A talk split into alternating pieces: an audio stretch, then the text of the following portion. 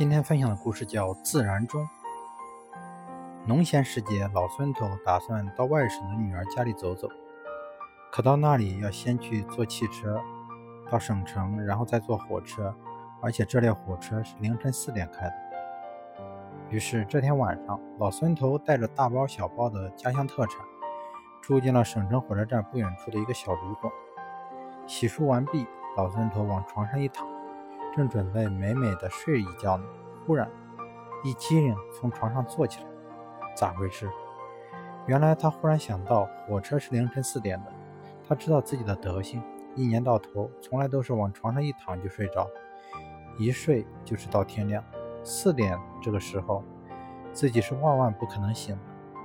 一旦睡过了头，那火车可是不等人的，一百多块钱的火车票不就打水漂了吗？怎么办？老孙头刚开始想用闹铃，正巧自己身上也揣着一个旧手机，那是儿子淘汰下来给他的。闹铃当然可以用，但老孙头立马就摇头了。本来自己就睡得沉，再加上前一阵子在山上炸山时、炸山采石时耳朵震坏了，一只耳背，所以别说一个手机，就是十个手机闹铃，恐怕也难叫醒自己。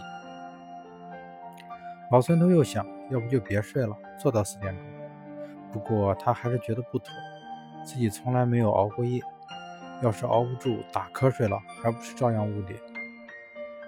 正寻思着，老孙头忽然一拍脑门，眼睛发亮，喜形于色，有招了。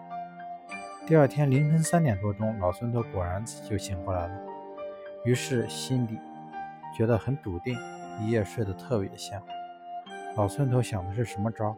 呵呵，原来睡临睡前，他将满满的一瓶凉开水咕咚咕咚的灌下去，结果一到下半夜，依靠着自己，依靠着自然的力量，就把自己给憋醒了。